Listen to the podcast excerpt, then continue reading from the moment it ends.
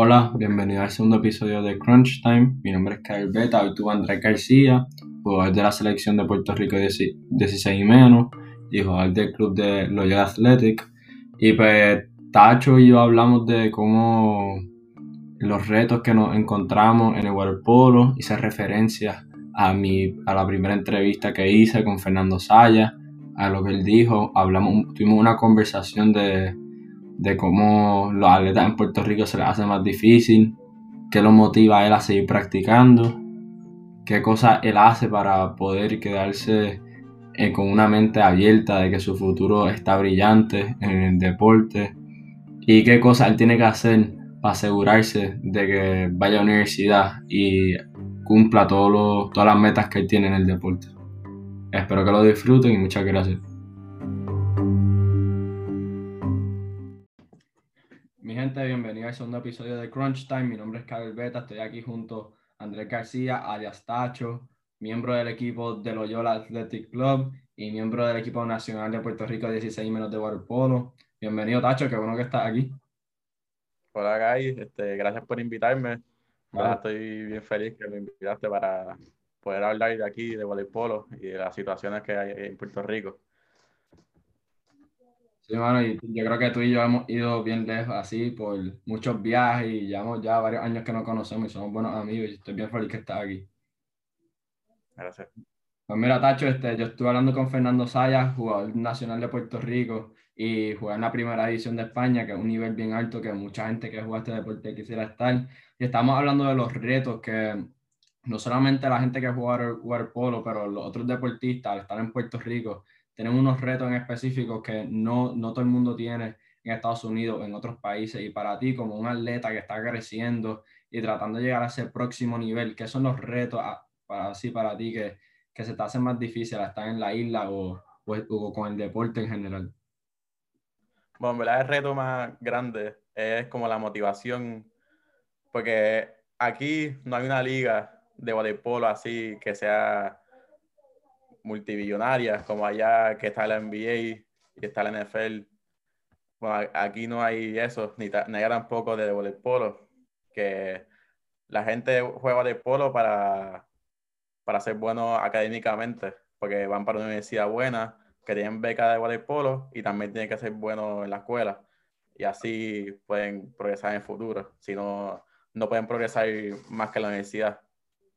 No pueden progresar en deporte. Definitivamente, definitivamente. Yo pienso que también se nos hace más difícil poner nuestros nombres allá afuera porque como aquí no hay una liga como tal, pues tenemos que estar viajando todo el tiempo y eso, pues, hermano, con los recursos, viajar, primero que viajar es caro y no todo el tiempo podemos estar viajando y pienso que fallamos un poco en eso y pues, no hay mucho que se pueda hacer más que poco a poco estar creando nuestra propia liga aquí. Exacto.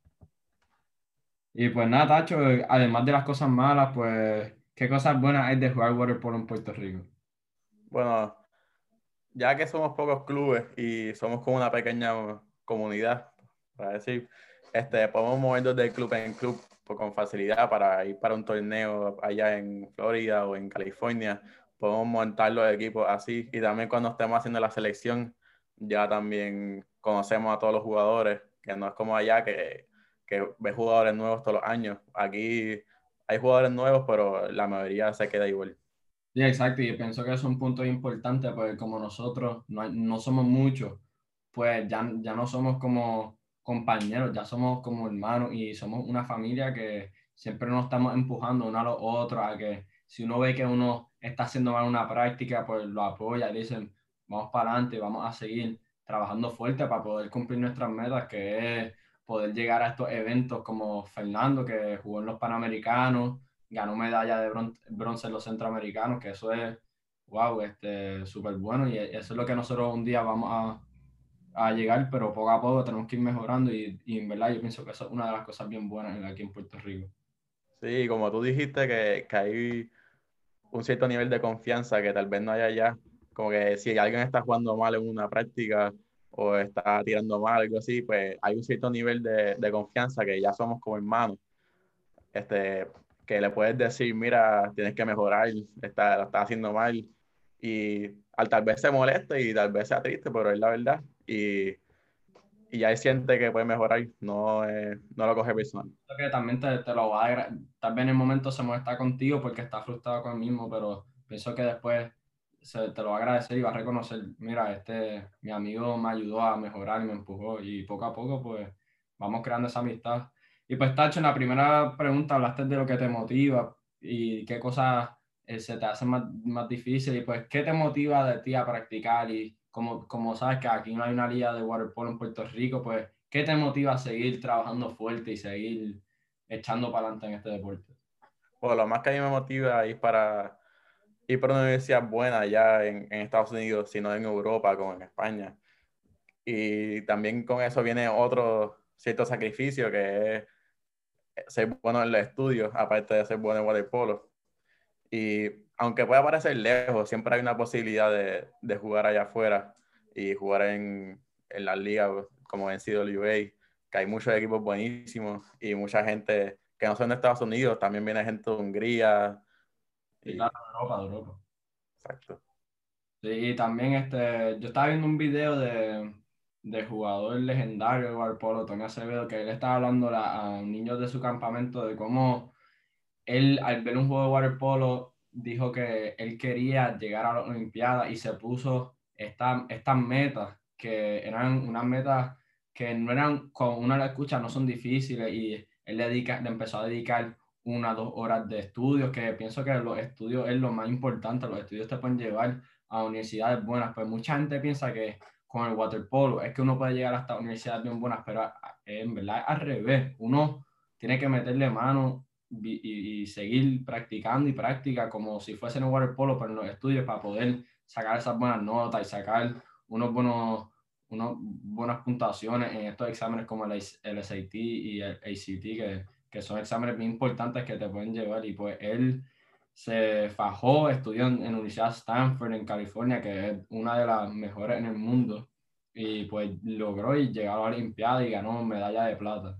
Y, este, y también, como ya has dicho, que, que ya somos como una pequeña comunidad. Algo que me motiva a mí un montón es que todos esos sacrificios que yo hago, no los hago porque, porque es una obligación, sino porque es un deporte que yo amo y que yo estoy puesto para sacrificarlo todo para yo ser mejor para, y para yo progresar en el futuro.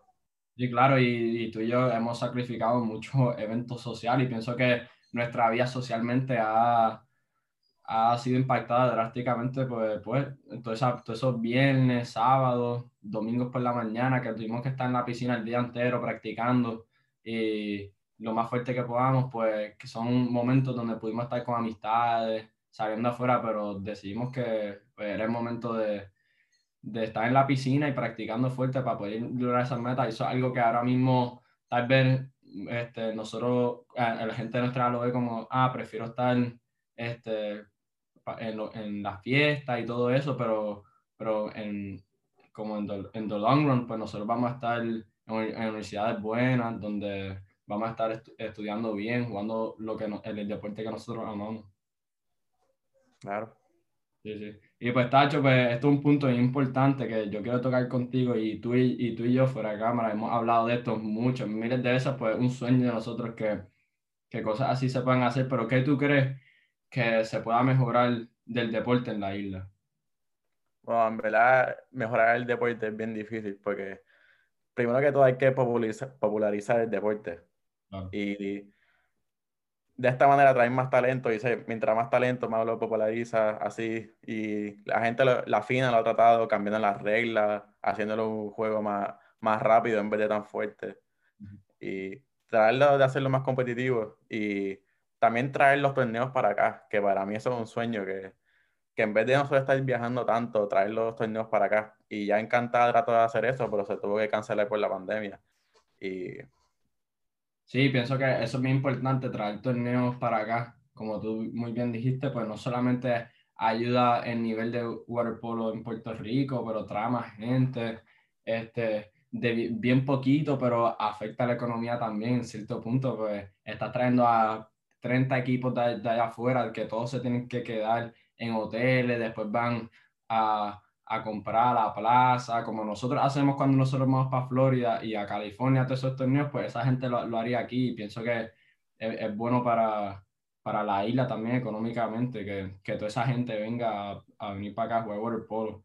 Y también pienso que, pero otra, otra cosa que pienso que se puede hacer es como crear campamentos para que los niños pequeños puedan venir a, a disfrutar, porque verdaderamente ya nosotros estamos, vamos para 11 y ya somos mayores y no nos falta mucho aquí, pero esos niños pequeños van, van a ser futuro de waterpolo en Puerto Rico y pienso que es bien importante investir el tiempo o el, el dinero que tengamos en, en, esos niños para que cuando ellos crezcan, como sigan lo que, lo que nosotros dejamos detrás de nosotros.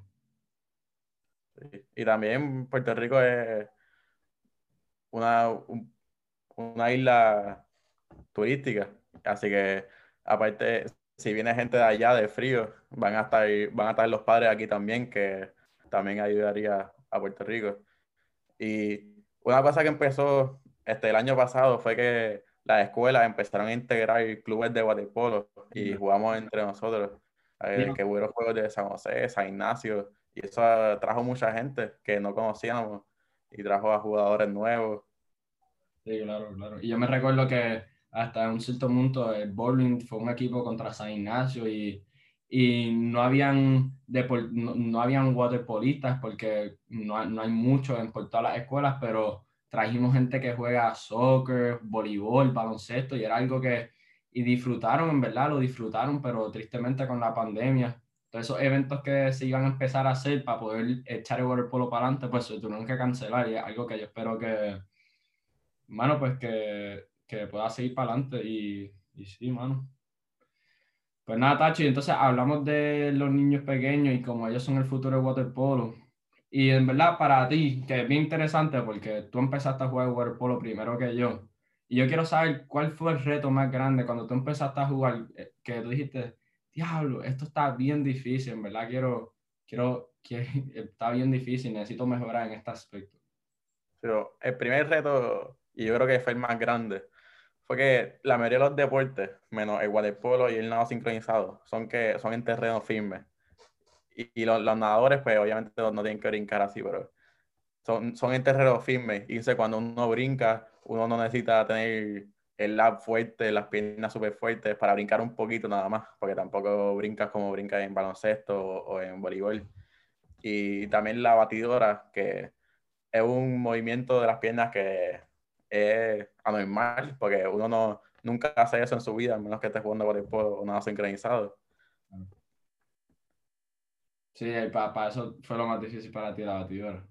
Sí, sí. pienso, que, pienso que, que, es lo más difícil para todo el mundo, pues es un movimiento que uno, nadie nunca, en nuestras vidas diarias, nunca está haciendo y, y siempre que, yo creo que si tú le preguntas a cualquier jugador de waterpolo, esa hace su contestación, la batidora, pues un movimiento que, que, nunca, que nunca estamos haciendo, pero, y en el aspecto de juego, lo, lo pudiste entender bien, se te hizo fácil, o tenía... No. Mm. También hay muchas reglas de waterpolo que, que toman tiempo para aprender, como por ejemplo no puedes coger la bola con dos manos, no puedes impulsarte del piso. Este, y son difíciles porque uno está acostumbrado a tirar la bola con dos manos, uno está acostumbrado a, a tocar el piso para brincar en la piscina cuando está en una piscina y pues es difícil.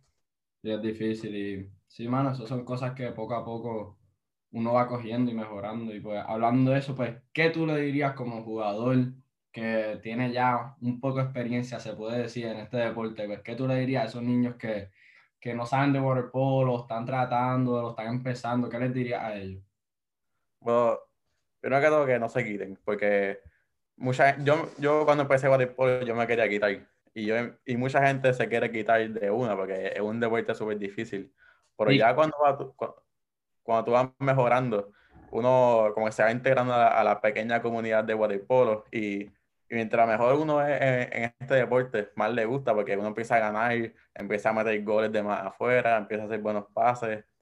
Y pues, y cuando ya uno entiende este deporte, ya uno lo disfruta un montón y le, le coge el amor que nosotros le tenemos a waterpolo. Vale, yo me recuerdo que al principio a mí tampoco me gustaba mucho, pero cuando fui a ese primer torneo en la Florida, ahí me di cuenta que, que, esto era lo que yo quería seguir haciendo por, por el resto de, de, mi niñez, como que todavía estoy en mi niñez, ¿verdad?